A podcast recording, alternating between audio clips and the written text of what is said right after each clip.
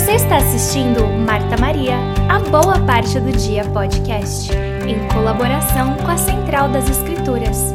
Este ano estamos estudando o livro de Mormon. Venha conosco e sinta-se parte dessa conversa. Olá, pessoal, bem-vindos a mais uma semana.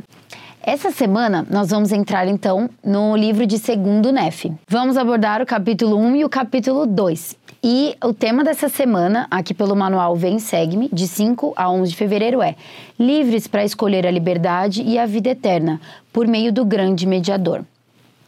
Então, meninas, essa semana aí a gente vai ver Lei já sabendo que ele ia partir, né, desta vida mortal. E, e é muito legal que aqui no início do manual ele fala para a gente imaginar, né, se fossem os nossos últimos dias, o que a gente ia querer fazer, enfim. E no caso, ele reuniu a família, as pessoas que ele mais amava. E ele prestou testemunho do nosso Salvador Jesus Cristo, né, que ainda nasceria e que ainda ia vir né, à Terra e o que ele ia fazer.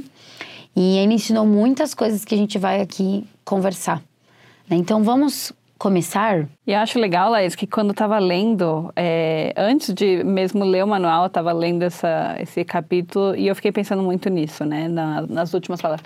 Acho que para mim e para Carol é um pouquinho mais, não sei, para mim especialmente lembrou da, de quando minha mãe faleceu e as últimas coisas que ela me falou. As últimas coisas que, que ela queria deixar enraizado na nossa mente, qual era a coisa mais importante para ela que a gente precisava entesourar nesses, na, no resto da vida, né? E eu fiquei pensando nisso, né? Tudo isso que ele fala aqui é um resumo de tudo que ele tem ensinado, que ele está ensinando. E, e, eu acho legal que ele não só fala de coisas que, que vão acontecer, né? uhum. né? Como você falou, mas ele fala um pouco de coisas que passaram também, uhum. em relação à vida pré-mortal. Ele presta testemunho daquilo que ele, ele sabe que é verdade, ele sabe que a gente teve uma vida pré-mortal, ele sabe que a gente escolheu está aqui na Terra. E eu acho isso muito legal, que ele, ele tenta trazer para os filhos dele, não, eu sei que isso é verdade. Uhum. E, e, aí me fez pensar o que, que a gente né, tá passando para os nossos filhos. Uhum. Porque a gente não precisa esperar o último momento que a gente vai estar com eles para poder falar, olha, o templo é importante, olha, a leitura das escrituras é importante. Será que a gente não está fazendo isso é, na constância que a gente deveria para poder entesourar na vida deles, né?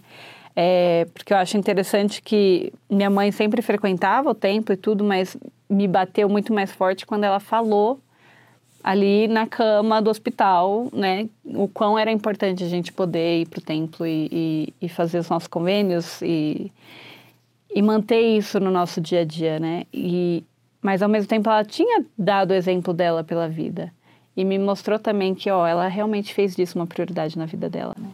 Com a minha mãe foi diferente, porque ela não queria ter essa conversa com a gente. Então ela uh, ela tinha fé que ia ser curada, enfim, acho que ela não queria evitar a gente de sofrer de pensar nessas coisas. Ela falou só um pouco assim em relação aos bens materiais e e ela sabia, né, que a gente já estava né, encaminhado, né, enfim, como você falou, durante a vida, minha mãe sempre foi um, um exemplo muito grande uh, disso.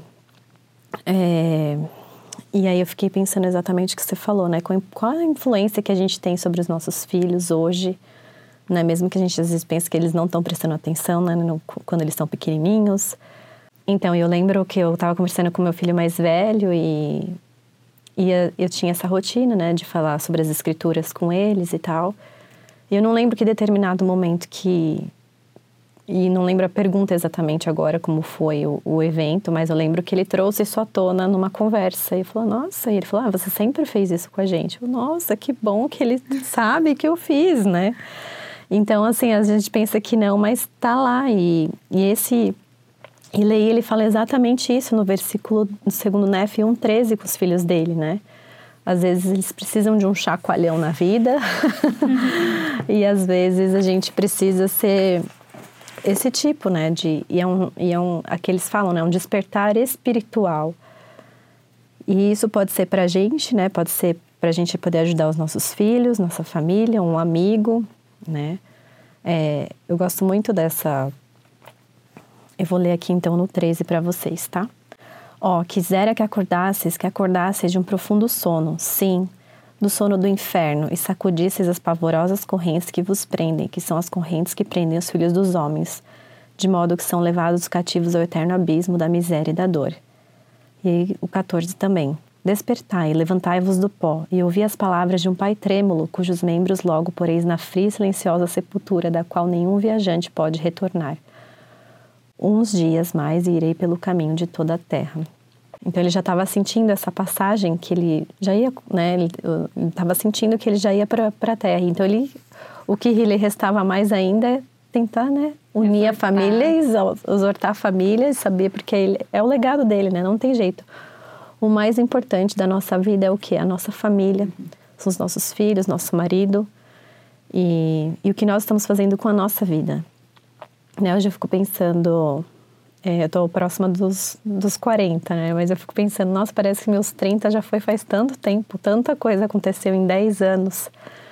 E estudando as escrituras aqui, as pessoas não viviam muito, né? Eles viviam no máximo até os 50 anos, casavam cedo, assim, era uma... Hoje a gente é abençoado de ter tecnologia, de viver um pouco mais, né, de ter um pouco mais tempo, apesar que a nossa vida é tão corrida que às vezes a gente pensa que não tem tempo, mas a gente tem.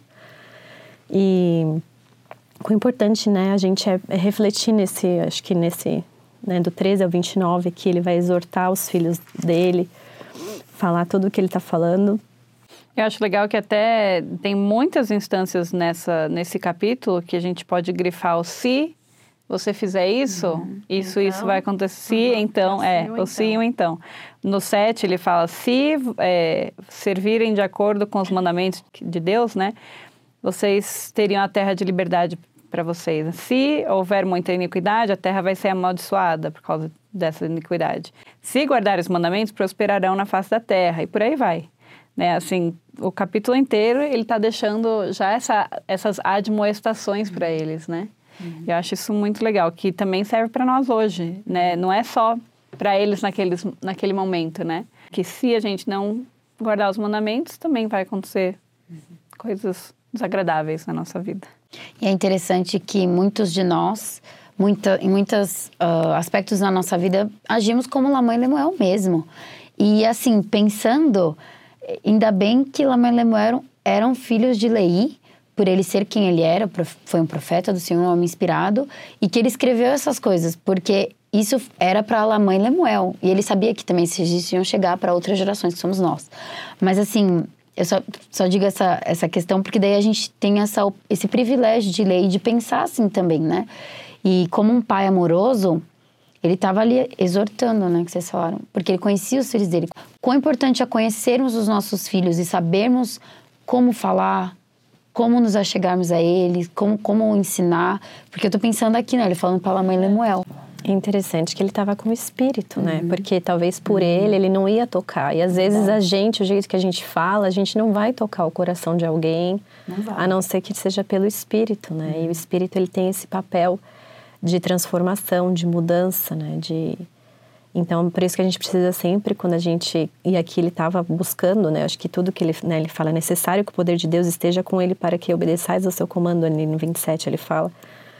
E aí eu acho que é isso que a gente precisa desse poder de Deus para a gente falar com as pessoas, para a gente falar com os nossos filhos, com as nossas famílias, porque é muito importante a gente não desistir. Né? Eu vejo hoje a gente vê muitos filhos se afastando, né? E os pais uh, ficam uh, tristes, claro, né? E, e, muitos fizeram o que fizeram, mas nunca desistam, né? Continua colocando o nome deles no templo, sendo o exemplo que vocês são, que nós somos, né? Enfim. Uh, tem um livro de uma enfermeira, ela relatou ela se chama Brownie Ware, que fala os, os, cinco arrependimentos dos moribundos, das pessoas que estão para falecer. E eu já, até já falei disso uma vez atrás, mas eu acho que é legal a gente refletir, como a gente está falando da nossa vida, da vida de Lei, de coisas para a gente não se arrepender depois. Ela coletou é, informações de pessoas que morreram e os arrependimentos que, que elas têm, né? E os cinco principais são esses. A primeira é que eles falam que queriam ter tido a coragem de viver uma vida verdadeira para mim e não a vida que os outros esperavam de mim.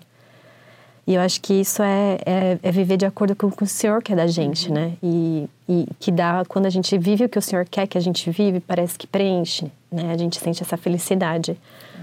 O número dois é, não queria ter trabalhado tanto. Muitas pessoas focam tanto no trabalho, que é importante. Nos bens materiais. Né? Mas né? que não é o mais importante, né?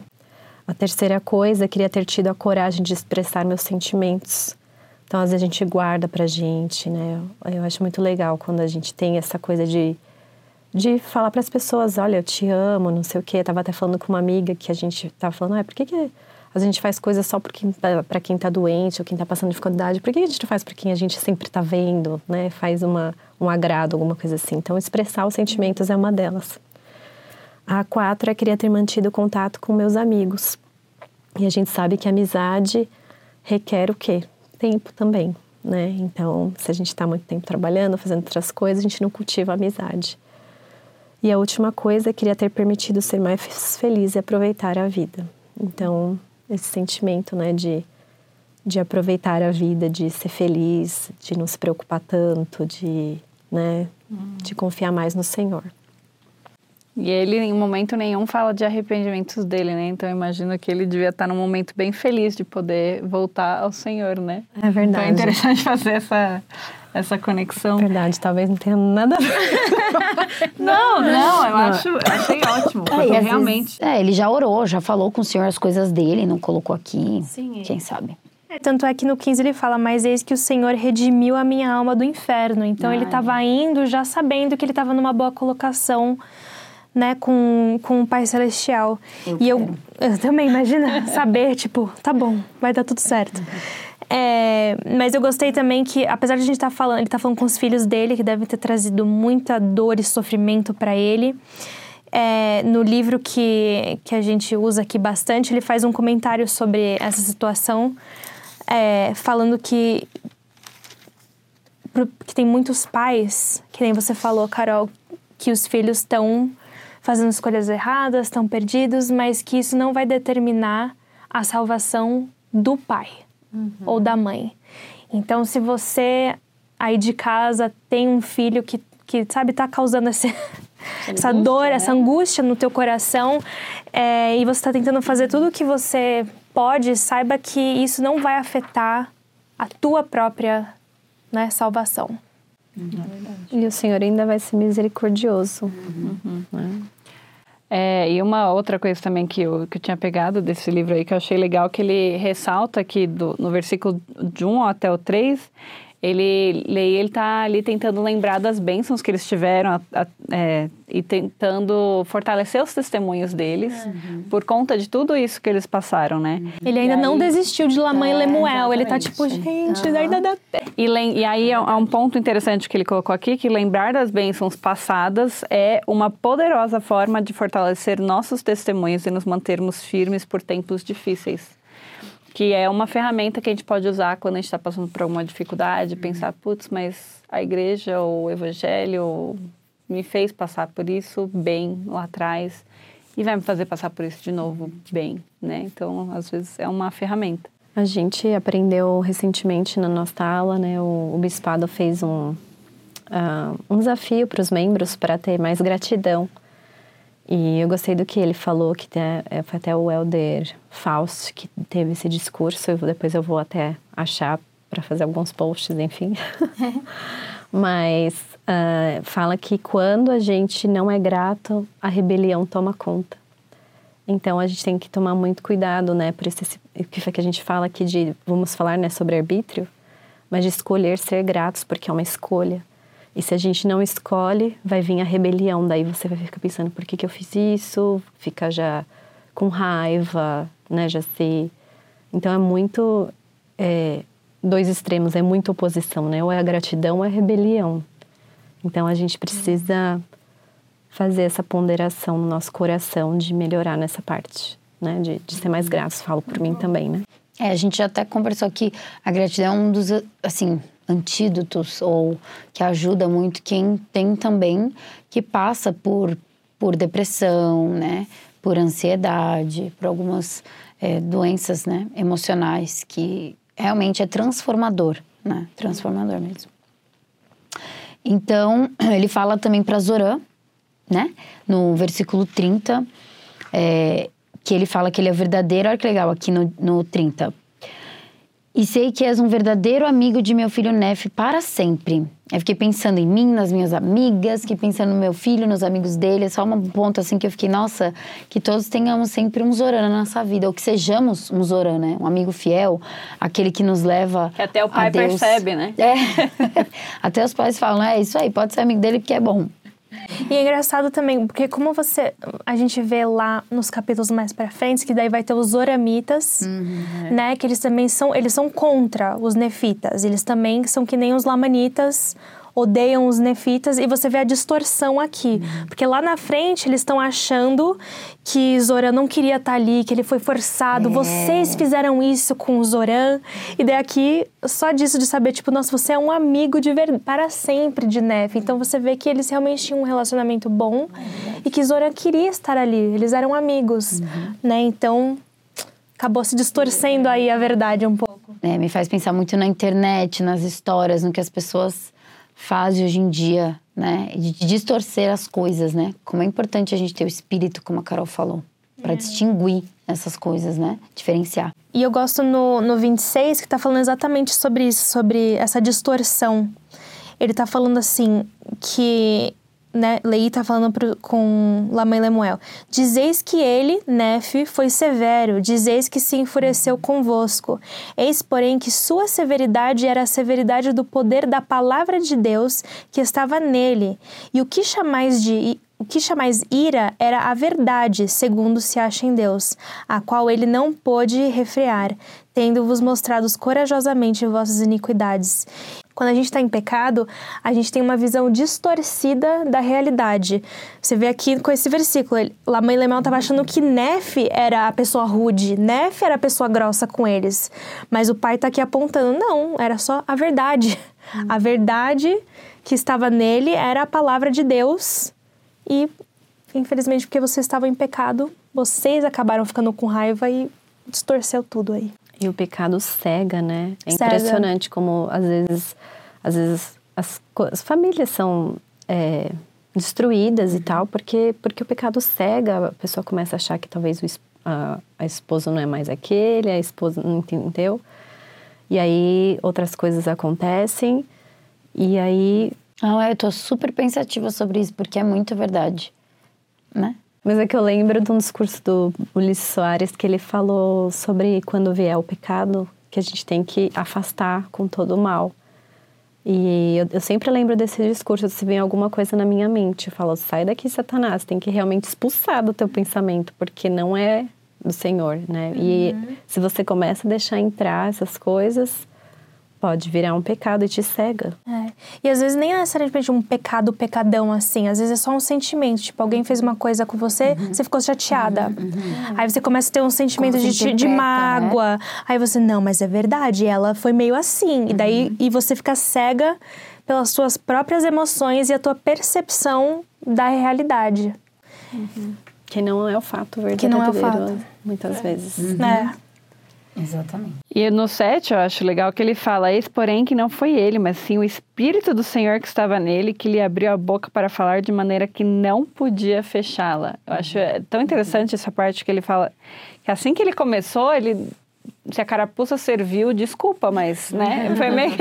ele não conseguia mais parar, porque o Senhor estava nele. E, e por isso que ele falou tudo que tinha para falar para vocês. Então ele está realmente ali, né, tentando, ó, se, vai, provavelmente vai acontecer de novo. É. Eu imagino que seja também uma alerta, né? Olha, se, se vocês quiserem pecar, continuarem, né, fazendo coisas erradas, né, com o Espírito do Senhor, ele vai falar e vai abrir a boca e não vai parar mais. é muito interessante essa promessa que o Espírito, ele é, nos ajuda a falar coisas que a gente nem esperava e a gente não consegue parar, porque vão vindo inspirações, coisas assim que você quer falar para a pessoa. E no caso ele, né, com os filhos, imagino assim que foi um momento muito espiritual, né, muito muito forte. Um... É que nem quando uh, quando tem as bênçãos do sacerdócio, né, que para quem não conhece a nossa religião muito bem, a gente, os, os homens têm o poder sacerdócio e eles podem dar bênçãos nas pessoas que estão doentes, aflitas ou então só precisando de conforto. E aí, muitas vezes, é, eu, eu, vou perguntar assim pro meu marido, né? Ah, você lembra daquela bênção que você me deu? Ele não lembro de nada. Porque não fui eu que dei, foi, foi o Senhor, foi né? Fui inspirado. Ou então, assim, na mesma semana. Ele, ai, mas o que, que eu falei? Porque realmente é algo que o Senhor está falando através da pessoa, né? Então, quando o Espírito está comunicando, que nem a Ana tinha comentado um pouco antes, é, que às vezes a gente está aqui, uhum. a gente fala um monte de coisa, vai para casa, não lembro de nada que aconteceu naquele episódio. e aí a gente vai tentar criar conteúdo, né, para o Instagram, fazer algum post, mas nossa, que que... Qual foi a parte mais importante ali do episódio? Saiu tudo e, e não dá para complementar mais, porque o Espírito fala, né? E, e às vezes vocês até ajudam a gente a entender coisas que, uhum. que a gente discutiu aqui, ou, enfim. Então, primeiro, né, agradeço muito a compreensão de vocês que estão ouvindo a gente. E segundo, é, a gente aqui é tudo novata, né? Assim, na, nas coisas do evangelho, nós não somos peritas, né? Estamos aprendendo juntas. Então, que espaço que o Espírito Santo tem nas nossas vidas, né? Para poder transformar as nossas palavras. E um ponto importante que eu estava pensando aqui em relação a essa, dele falar e tal é a sabedoria dele no Senhor. E eu fico pensando que isso é um dom, né, de sermos sábios no uhum. Senhor, né? A sabedoria, ela vem de Deus. Então, é, os filhos queriam ouvir, e com certeza depois que ele faleceu e tudo, né? A gente vai ver mais pra frente. Mas esse legado, essa lição que ele deixa dessa pessoa sábia que ele foi, fica para sempre, né? E, e e perpetua por gerações, talvez o exemplo e coisas assim, né? Por isso é tão importante a gente conversar com os nossos pais sobre a história da família, conversar, né? E não deixar essas histórias morrerem, né? Ainda bem que a gente tem o livro de Mormon, uhum. mas com a história da nossa família, né? De ser, de encontrar essas pessoas sábias no Senhor, pessoas que foram fiéis e tiveram, né? Tem histórias maravilhosas, inclusive se você tiver uma história muito legal, conta aí pra gente. E, e que impacto que isso tem né? Uhum. De sermos sábios no Senhor. Uhum. Com certeza. Então vamos é, dar continuidade no, na, nos capítulos. No 2, ele começa, ele fala Jacó, né? E esse capítulo aí vai ser um capítulo bem interessante também. Poderoso. E poderoso. Que aprendemos muito estudando e agora juntas vamos aprender mais ainda. Então ele, ele ressalta, né, que Jacó nasceu num momento é, bem conturbado, mas também não ao mesmo tempo, né? Porque eles tinham a sabedoria com o Senhor, mas, enfim, nasceu no deserto, né? Nos no olho do furacão. É, né? No olho do furacão, de, de tribulação. E no 5, ele começa, já começa a ir nos, nos ensinar, né? Começa a ensinar em Jacó. Ele diz o seguinte, vamos lá, no 5. A gente começa no 4, na verdade, né? Ele, ele já começa, ele dá, ele entrega o 5 pelo 4, né? Uhum. Que ali no finzinho ele fala, porque o Espírito é o mesmo ontem, hoje e para sempre, e o caminho está, está preparado desde a queda do homem, e a salvação é gratuita. Uhum. Perfeito. E, e aí ele continua. E os homens são ensinados suficientemente para distinguirem o bem do mal. E a lei é dada aos homens, e pela lei nenhuma carne é justificada. Gente, isso aqui é realmente pura doutrina, né? Realmente. Porque pela lei ninguém pode voltar ao Pai Celestial, a Deus, né? Porque daí a gente tem que pagar pelos nossos próprios erros. Ou seja, pela lei os homens são rejeitados, sim, pela lei natural foram rejeitados e também pela lei espiritual são privados daquilo que é bom e tornam-se miseráveis para sempre. Quer continuar? Portanto, a redenção nos vem por intermédio do Santo Messias, porque ele é cheio de graça e verdade. Eis que ele se oferece em sacrifício pelo pecado, cumprindo assim todos os requisitos da lei, para todos os quebrantados de coração e contritos de espírito. E para ninguém mais podem todos os requisitos da lei ser cumpridos. Portanto, quão importante é tornar essas coisas conhecidas dos habitantes da terra, para que saibam que nenhuma carne pode habitar na presença de Deus, a menos que seja por meio dos méritos e misericórdia e graça do Santo Messias, que dá sua vida segundo a carne e toma novamente pelo poder do Espírito para poder efetuar a ressurreição dos mortos, sendo ele o primeiro a ressuscitar. Poderoso. Mas Olha que lindo, né? O pai explicando. Olha a oportunidade de privilégio que nós temos, né? Não só para os nossos filhos, mas também. Primeiro a gente precisa entender e para a gente poder passar esse conhecimento, que ele fala que é importante a gente fazer essas coisas conhecidas, né? Então, para isso, nós precisamos todos entender, e é o nosso papel como membros da Igreja Jesus Cristo também. Mas olha aqui, ele está ensinando quão profundo é, né? Jesus Cristo, ele não só morreu ali na cruz por nós, mas ele proporcionou realmente uma maneira da gente poder ser totalmente limpos, sermos totalmente limpos, né?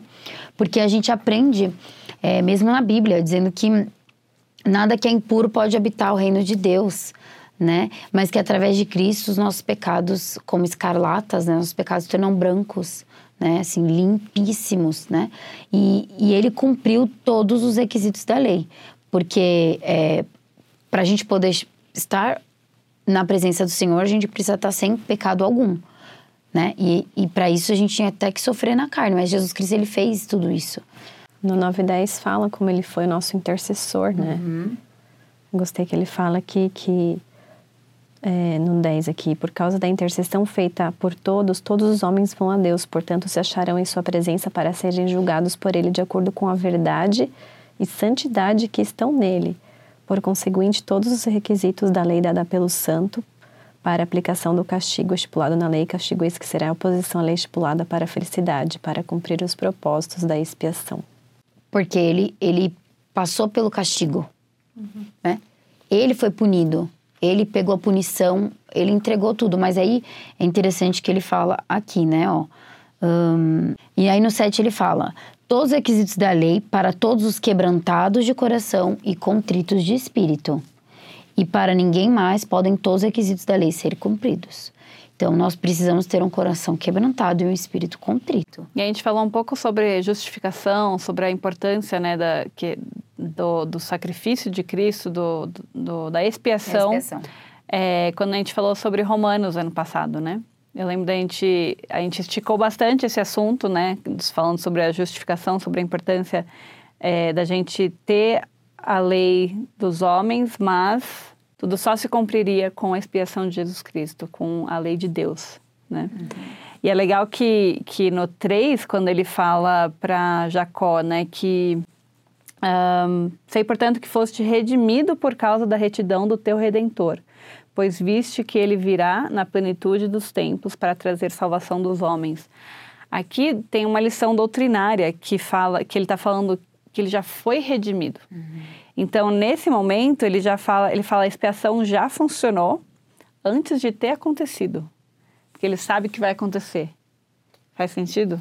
É, porque aqui é o quê? Aqui é 500 588 antes, antes de, Cristo. Cristo. Então a expiação não aconteceu ainda, Exato. mas já estava em efeito, porque ia acontecer. Porque ia acontecer, porque Deus sabe todas as coisas. Uhum.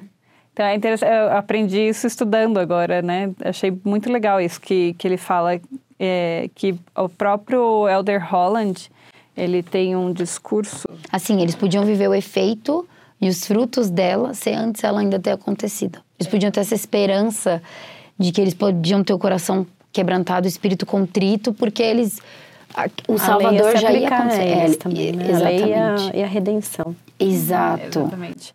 E aí, assim, é, tem um discurso do Elder Holland de outubro de 95, ele fala um pouco mais sobre o sacramento, sobre é, esse ato da gente, quando a gente toma o, a água e come do pão, é, a gente, na bênção, fala sobre se nos lembrarmos de Jesus Cristo, né? Aí ele fala que a se dá destaque em ambas as orações é, é que tudo isso é feito em lembrança de Cristo. Ao participarmos do sacramento, temos, é, testemunhamos que sempre nos lembraremos dele, para que tenhamos sempre seu Espírito conosco. Se lembrar é a nossa principal tarefa, o que devemos ter em mente quando os simples e preciosos emblemas nos são oferecidos? Daí ele fala de lembrarmos da vida pré-mortal do Salvador. E aí eu gostei desse trecho final que ele fala: lembremos-nos de que, mesmo no grandioso conselho dos céus, ele demonstrou amor por nós e foi maravilhosamente forte que triunfamos até lá pelo poder de Cristo e nossa fé no sangue do Cordeiro. Então aqui ele está é, ressaltando de novo aqui o que Lei falou, né, de da gente de já ter o efeito antes de acontecer. Né, que lá no, no, no, grande conselho a gente já viu, já sentiu o amor de Cristo por nós. E por isso que a gente decidiu vir para a Terra. Por isso que a gente aceitou o plano e veio para a Terra, porque a gente sabia que a gente seria salvo. Então não teria, não teria plano B. Ele ia espiar por nós. Isso, tudo isso ia acontecer. Adão ia cair, Eva ia comer do fruto, tudo isso tinha que acontecer, porque lá a gente já sabia, lá a gente já escolheu. Uhum. Exatamente. Que plano perfeito, né? Demais. Isso fica, tá me lembrando lá da introdução do livro de Mormon, que fala que o livro de Mormon, ele delineia, delineia? Uhum. É, ele delineia o plano de salvação.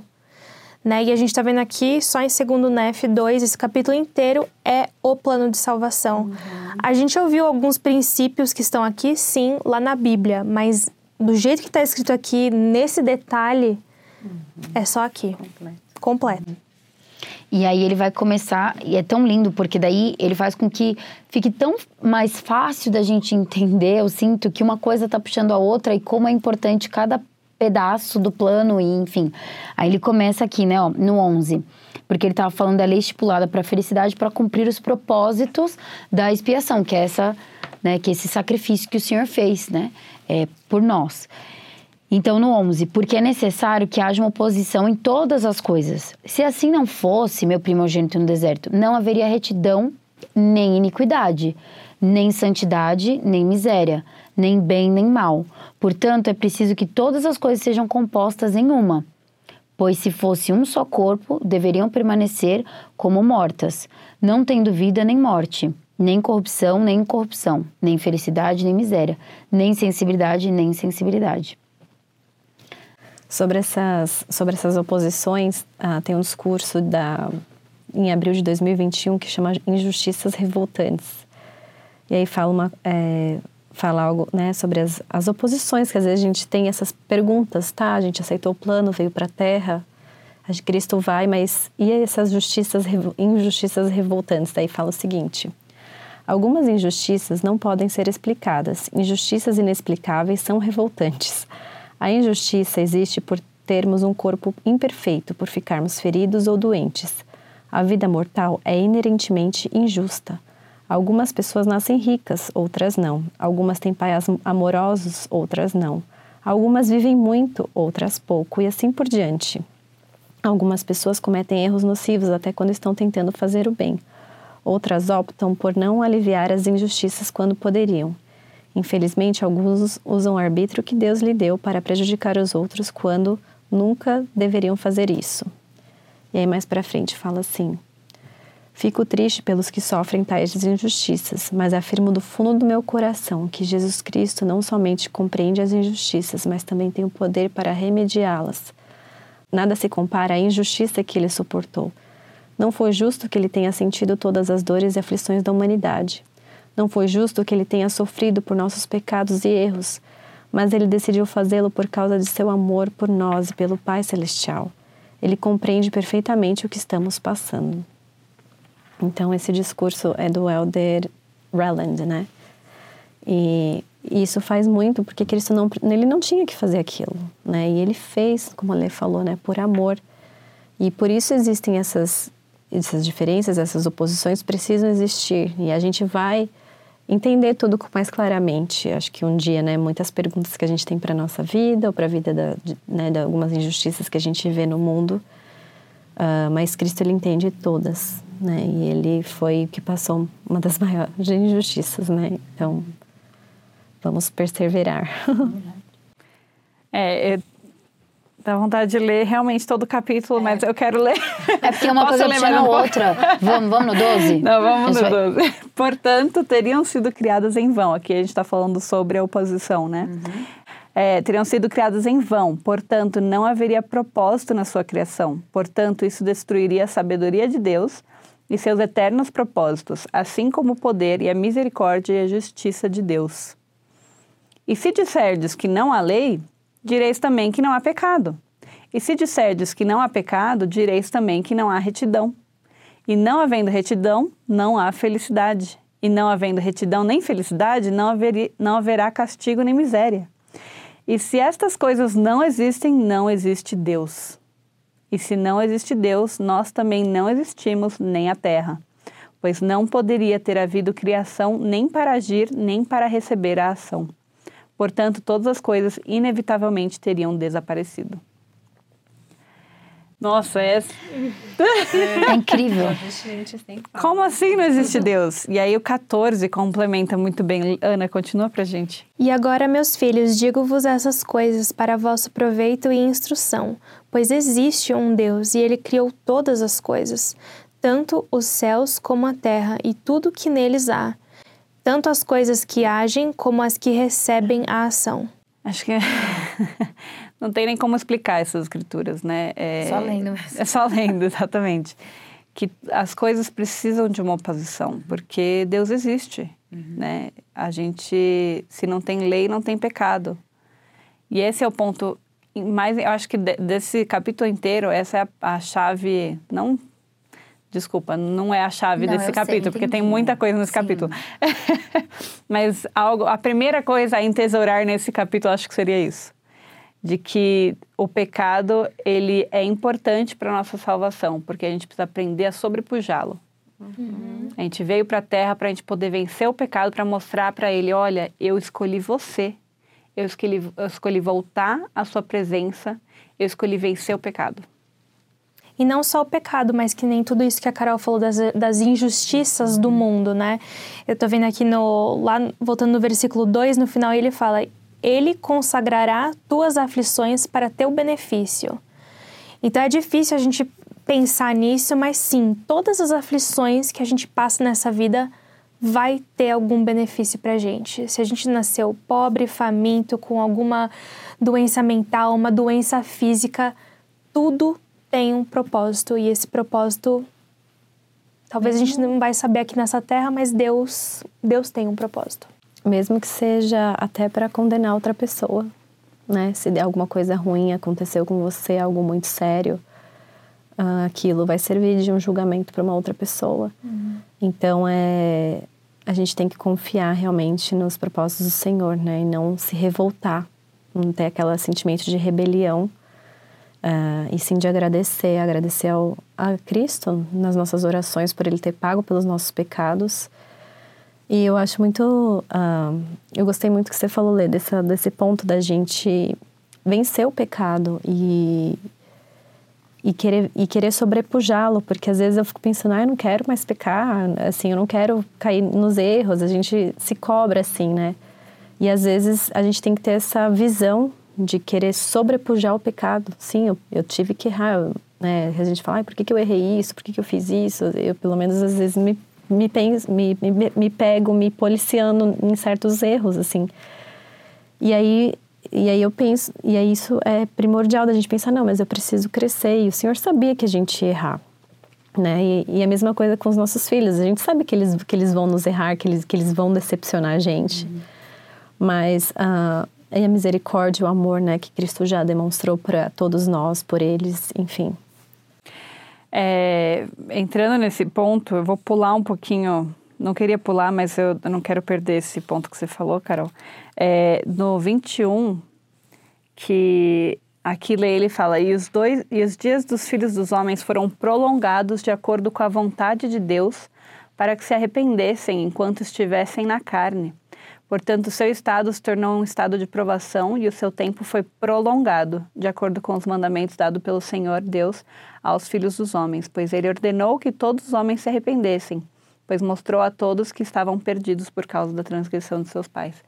Então, é, é, nosso tempo é prolongado, a gente passa por tantas coisas, a gente peca tanto para a gente poder se arrepender, para a gente continuar crescendo, é, porque é por isso que o Senhor criou o nosso tempo, uhum.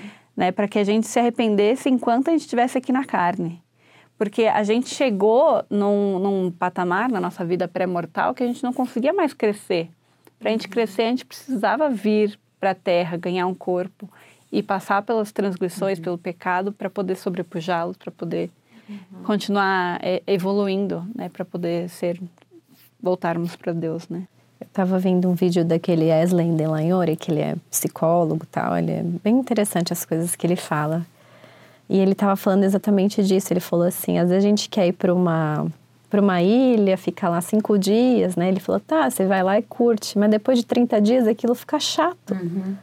né? Então a gente precisa dessas. É, ele estava falando em relação a, ao a esses, a esses desconforto que a gente tem no cérebro, né? De a gente precisar de, de motivação, de, de erros para melhorar, enfim. Ele estava falando exatamente isso, mas do lado científico cerebral, enfim, ele estuda muito isso. E a gente vê isso também com a parte física do nosso corpo, né? Que nem o músculo. Quando você está na academia puxando peso, você está literalmente rasgando o teu músculo, fazendo ele sofrer. Para daí depois o quê? Ele crescer e ficar forte, né? Então tem... Sim. A gente uhum. precisa passar por coisas assim. Uhum. E o músculo só vem pela dor, né? Pela dor. No pain, no muito triste. e, a, e, aqui a gente tem a, a responsabilidade vira para nós, né? É minha responsabilidade sobrepujar todas as coisas. É minha responsabilidade crescer aqui na Terra. Uhum. Porque eu escolhi estar tá aqui. Então, eu escolhi tentar escolher mais o certo do que o errado, né? E muitas pessoas esquecem disso, né? Uma vez eu conheci um senhor e ele tinha tanta amargura no coração. Ele só falou assim, ah, eu já vivi demais, já tomei tanto na cabeça que não tava nem mais aí, sabe? Para nada. E eu falei, poxa, que perspectiva triste, né? E se a gente pensa que é o nosso dever de, de ser feliz, de uhum. fazer, de ter a obrigação de ir atrás das nossas conquistas, das nossas, claro que a gente vai ter, né, os mas que a gente tem essa, essa força que, que só o Senhor vai nos dar, né? Só através de Cristo. Por isso que Lei estava lá exortando todo mundo, uhum. porque só Ele vai dar esse poder para gente, para passar pelas dificuldades, para vencer o pecado. Uhum. A gente não vai vencer por nós mesmos. Não. Né? A gente precisa dele, a gente precisa lembrar dessa dependência que nós temos no Senhor. É verdade. Eu acho que uma das primeiras coisas que a gente aprende quando a gente é, vai ter o desenvolvimento pessoal, melhoramento pessoal, né, que é através de terapias, é sobre a autorresponsabilidade. Quão importante que nós somos indivíduos e que realmente, né, somos indivíduos, nós viemos sozinhos, tá? Tem o gêmeo, mas você tem um corpinho só seu. A não ser a pessoa que nasce, tô brincando, minha foto já nasce daquele jeito, se há meses. Mas tô brincando. mas assim, realmente é nossa responsabilidade, porque é um privilégio. Olha, olha como a gente pode tornar nossa visão, como você falou, diferente desse homem, né? Claro que toda empatia para ele, que ele deve ter passado muito na vida dele. Mas como a gente pode tornar algo que foi difícil, algo né, se autorresponsabilizar. Quer saber? Então, aconteceu isso comigo. Foi uma ação feita comigo, mas o que, que eu vou fazer sobre isso? Como uhum. eu vou reagir, né? Como eu vou crescer? E, e é para isso que o Senhor nos colocou aqui nessa terra, né? E aí a gente vai falar aqui, então, um pouquinho de... Ele vai explicando e ele vai falar da criação da terra. Ele vai nos falar sobre os nossos pais, né? Nossos primeiros pais aí, né? Quer dizer, primeiro não, né? Enfim, terrenos, que é Adão e Eva. Não, e ele entra com a queda, assim, com tudo, né? Que ele fala da. Aí ele volta de novo da, da, da, oposição, né? Fruto proibido em oposição à árvore da vida. E aí, no 16, o Senhor Deus concedeu, portanto, que o homem agisse por si mesmo. E o homem não poderia agir por si mesmo a menos que fosse atraído por um, ou, por um ou por outro. Eu acho muito legal que aqui ele, ele começa a explicar da, da queda de Adão, e, e explica então o propósito da queda de Adão. Que não foi simplesmente, ai, foi algo que aconteceu que foi horrível que, aconteceu lá. Era necessário. E aí então no 18 ele fala: E por haver caído do céu, Satanás, tendo se tornado miserável para sempre, procurou também a miséria de toda a humanidade. Portanto, aquela velha serpente, que é o diabo, o pai de todas as mentiras, disse a Eva: Come do fruto proibido e não morrerás mas serás como Deus, conhecendo o bem e o mal. E aqui a gente já mostra um pouquinho da característica do Satanás, que ele conta verdades, ele fala verdades, mas ele sempre pode inserir uma mentirinha ali, que é o ponto chave, né? Então aqui ele ele mistura sempre e é assim que acontece a tentação. Ele sempre tenta amenizar o pecado. Ah, mas está passando por um momento difícil, eles vão entender. Ah, é só, só uma saidinha, só uma. Só, você só vai namorar ali rapidinho, tua esposa está em casa, daqui a pouco tá tudo bem, tá tudo certo. Uhum. Né? E, então ele, ele tenta amenizar o pecado. E aqui ele fez a mesma coisa com Eva. Aqui ele falou, é, ele falou que a mentira que ele falou é que ela não morrerá, certo? Cadê? Uhum. Come é. do fruto proibido e não morrerás. Isso. Mas ela iria morrer. Uhum. Ela né? não ia morrer fisicamente mas espiritualmente. Isso. Porque, por causa, porque eles não iam estar mais na presença de Deus. É, exatamente. Sim. E aí, mas ela mas seria como Deus, conhecendo o bem e o mal. E aí depois, então, no 19, fala, e depois de Adão e Eva haverem comido do fruto proibido, foram expulsos do jardim do Éden para cultivar a terra. E tiveram filhos. Então, aqui é legal que o 20, ele é só para isso, né? Tiveram filhos, sim, a família de toda a terra.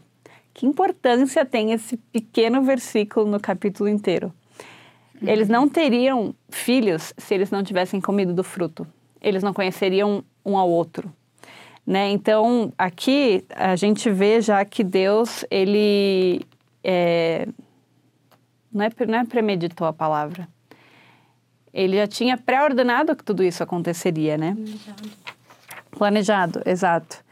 Aí então vamos continuar no 22, que eu acho que tá chegando no meu, no meu versículo preferido aí dos, do livro de Mormon.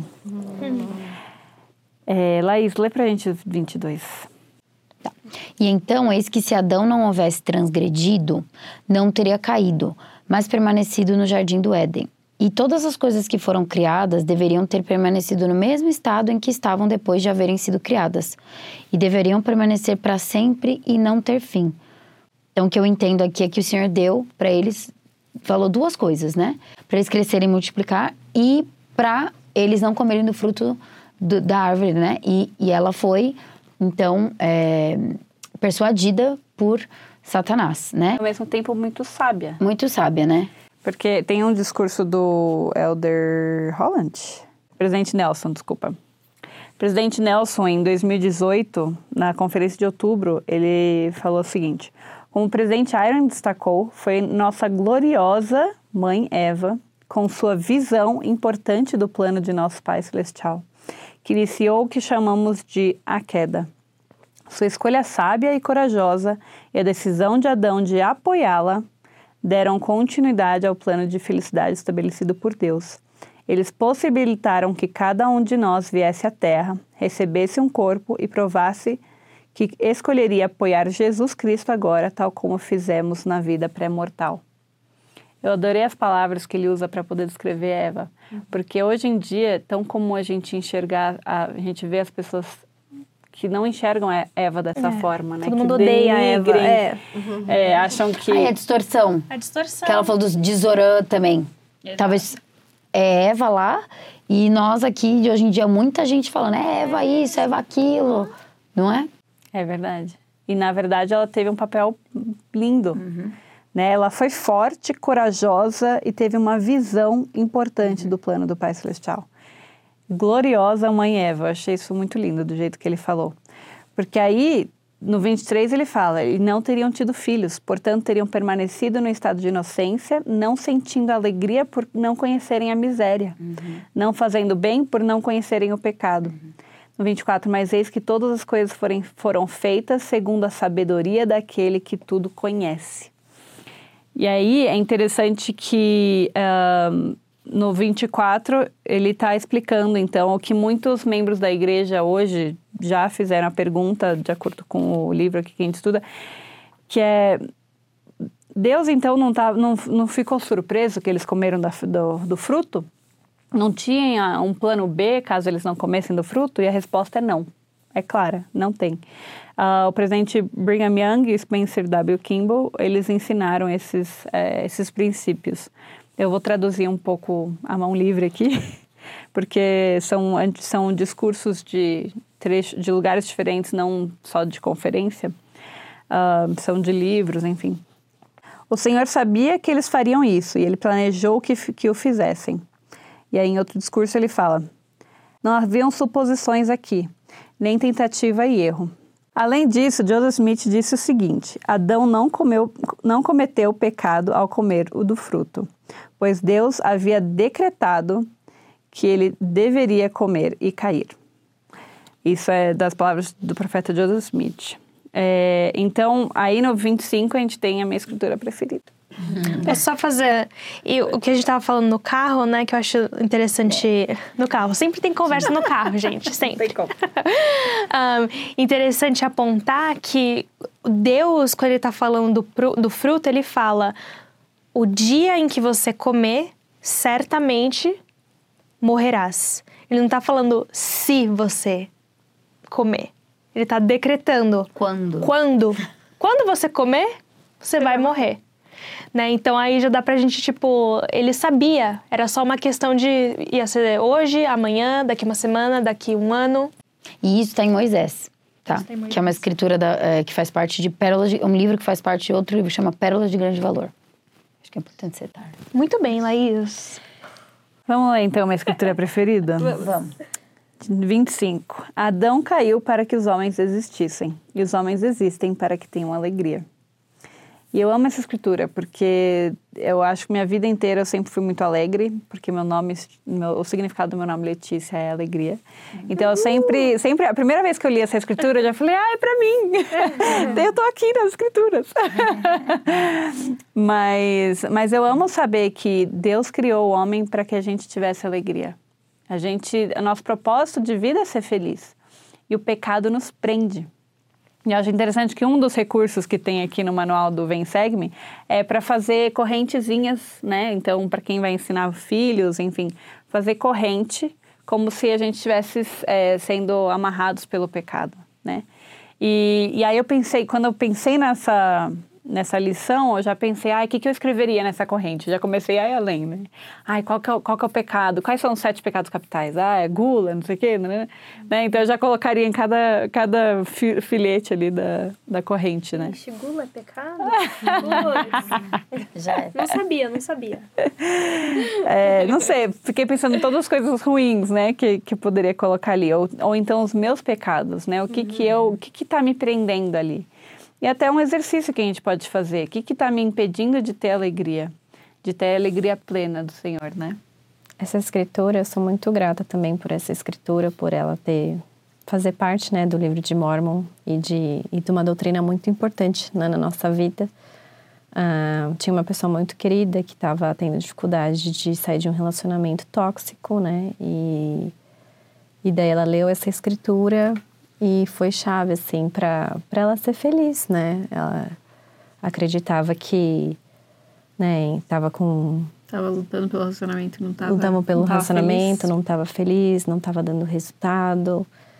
E, e aí, quando ela foi conversar com, né, com o líder da igreja, também ele leu a escritura para É. para ela e foi como um bálsamo para a vida dela, né? Ela conseguiu quebrar essa corrente, né, do, do- das coisas ruins e e, e, e tem sido muito feliz hoje. Então, sou grata, né, por essa escritura, por a gente se lembrar que a gente vive para ter alegria, que se a gente não está tendo alegria, a gente tem que pausar, pensar o porquê, né, mesmo depois de todos os exercícios de gratidão, de tudo, rever a nossa vida, né. É verdade, eu, eu lembro de ler essa escritura também na adolescência. E em nenhum outro lugar eu tinham me dito tão claramente: você está aqui para ser feliz. Ei, Adão e Eva, eles fizeram o que fizeram, né? Tiveram a queda.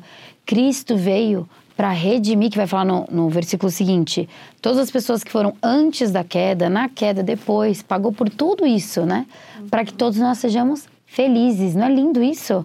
Eu acho que a gente não vê muito. É que hoje em dia também tem muitos artigos, muitas coisas, mas é, é isso, né? Nós estamos aqui para sermos felizes, né? No 27, vai continuar falando sobre essa questão, né?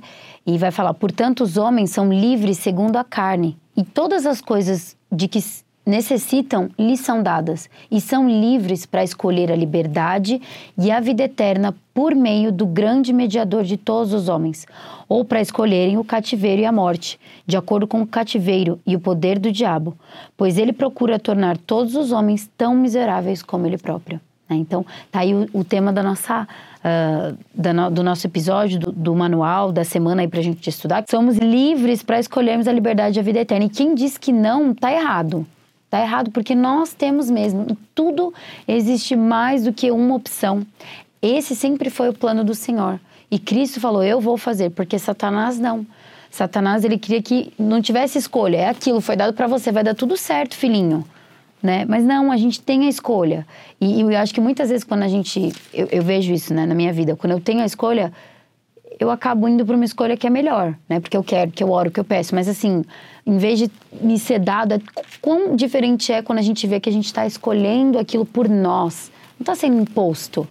Né? Isso faz com que nós cresçamos e nós vamos errar nessa caminhada, né? É isso que a gente aprendeu aqui.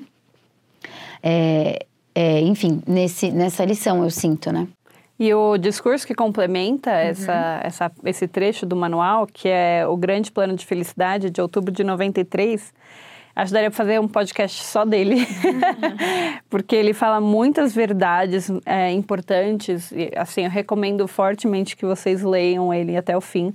Mas ele fala algumas coisas muito importantes, que ele fala: fomos colocados nessa terra para progredirmos rumo ao nosso destino, que é a vida eterna.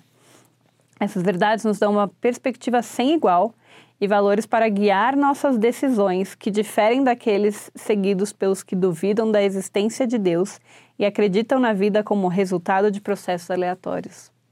Então, quando a gente é, tem, a gente sabe da existência de Deus, é muito mais fácil a gente fazer as nossas escolhas e a gente a escolher um caminho melhor para a gente, né? Uhum. Mas muito interessante aí que falou dessas coisas aleatórias, né? Porque é, quando a gente entende que a nossa vida tem um propósito divino, e que as coisas acontecem por desígnio divino, né? A gente teve até um discurso sobre isso do Elder Resband, que ele fala, falou lindamente sobre esse assunto. E a gente fica muito, a gente fica muito mais humilde, a gente fica com o coração mais quebrantado, com aceitando mais a vontade do Senhor para nossa vida e com desejo de fazer o melhor. Então, nada é aleatório, né? Tudo tem o seu propósito e o seu desígnio divino. e é nesse discurso que ele fala: havíamos progredido até onde pudemos, sem um corpo físico e uma experiência mortal. Para atingirmos a plenitude da alegria, teríamos que provar nossa disposição de cumprir os mandamentos de Deus, sem a lembrança do que precedeu no nosso nascimento na mortalidade. E aí, mais lá para baixo, ele fala um pouco sobre, um, sobre casamento, enfim. Mas o que eu gosto bastante é que ele fala um pouco sobre o pecado e a transgressão. É, porque eu, eu aprendi algo com esse discurso que eu nunca tinha pensado dessa forma antes. É, que ele fala: eles não podiam cumprir o primeiro mandamento do Pai sem transporem antes a barreira entre a vida paradisíaca do jardim do Éden e as terríveis tribulações e maravilhosas oportunidades da vida mortal. Por razões ainda não reveladas, essa transição ou queda não poderia ocorrer sem que houvesse uma transgressão. Sua ação, seja qual for a sua natureza, constituiu formalmente uma transgressão, mas eternamente uma necessidade gloriosa de abrir as portas da vida eterna. Adão mostrou sua sabedoria ao fazer o mesmo, e assim Eva e Adão caíram para que o homem existisse. E aí, o elder Joseph Fielding Smith, ele disse: "Nunca classifico como pecado a parte que Eva teve na queda, tampouco acuso Adão de haver pecado. Isso foi uma transgressão da lei, mas não um pecado, pois era algo que Adão e Eva tinham que fazer.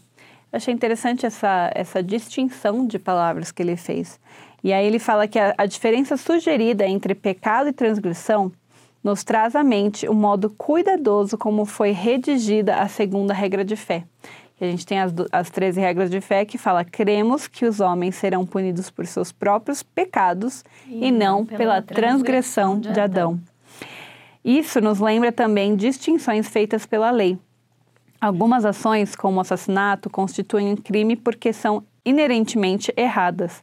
Outras, como trabalhar sem licença, constituem crime somente porque são legalmente proibidas mas não são pecados, né? não são inerentemente errados. Considerando essa mesma distinção, o que produziu a queda não foi um pecado, algo inerentemente errado, mas uma transgressão, algo errado porque havia sido formalmente proibido. Uhum. Então, achei muito legal essa distinção dessas duas palavras, que eu, eu nunca tinha estudado dessa forma, nesse, no contexto da queda, né? que eles não pecaram, não era um mandamento que eles não podiam comer do fruto. Era apenas uma, uma. Eles precisavam ter a escolha, porque a, a partir dali já começou a ter o arbítrio. Né? Então ele tinha que escolher entre comer para depois conhecer o bem e o mal. Então, como a gente sabe agora a diferença entre transgressão e pecado, isso é muito importante a gente entender que nós acreditamos que foi a queda de Adão e Eva, não o pecado de Adão e Eva, né? Foi uma transgressão que ocorreu e que e eu queria só realmente é, deixar bem claro é, a questão do tema da semana, que nós somos livres para escolher a liberdade e a vida eterna, mas só somente através do nosso mediador. Porque se for Se a gente escolher Satanás, escolher, escolher as coisas carnais, nós vamos, vai ser cativeiro. Então eu achei interessante, porque tá falando aqui, a liberdade e vida eterna, miséria, isso. Que a gente é livre, a gente tem liberdade pra, e tem vida eterna só através de Jesus Cristo. Não tem outro caminho. Né? E para concluir aí, então, ele vai se despedindo né, de Jacó, vai dizendo o, o, o que ele ensinou, e ele diz assim no 30. Disse-vos essas poucas palavras, meus filhos, nos últimos dias de minha aprovação e eu escolhi a boa parte, de acordo com as palavras do profeta. E não tenho outro objetivo que não seja o eterno bem-estar de vossa alma. Me fez ficar bem reflexiva com relação a qual é o meu objetivo com os meus filhos. Será que agora vai dar uma mudada? Na minha vida, meu objetivo é passar esse conhecimento para os meus filhos. E ele escolheu a boa parte né? Que nem vocês. Que nem vocês. vocês estão escolhendo a boa parte. Eu pensei nesse objetivo nosso também, que nosso objetivo também tem sido o eterno bem-estar das almas que assistem a gente. É verdade. Né? Eu achei isso muito especial, que a gente escolhendo a boa parte. A Abençoa tá... outras pessoas. Para dar glória sempre ao Senhor. A glória é toda dele sempre. Né? Muito obrigada pela sua audiência, por estar aqui conosco. Obrigada mesmo. Nos vemos semana que vem. Não esqueça de deixar algum comentário. A gente falou aqui durante o episódio algumas coisas, é, experiências, a Carol falou, a Elef também falou da questão de se tiverem mais dúvidas, nós não somos perfeitas, ou comentários, deixem aí para nós, tá bom? Até semana que vem. Tchau. Muito obrigada por estar aqui. Se você gostou do nosso conteúdo, deixe um like, um comentário e se inscreva no nosso canal. Nosso podcast também está disponível no Spotify e Apple Podcast. Se você quer ficar mais ligado ainda no nosso conteúdo, nos siga no Instagram em arroba Marta Maria Podcast.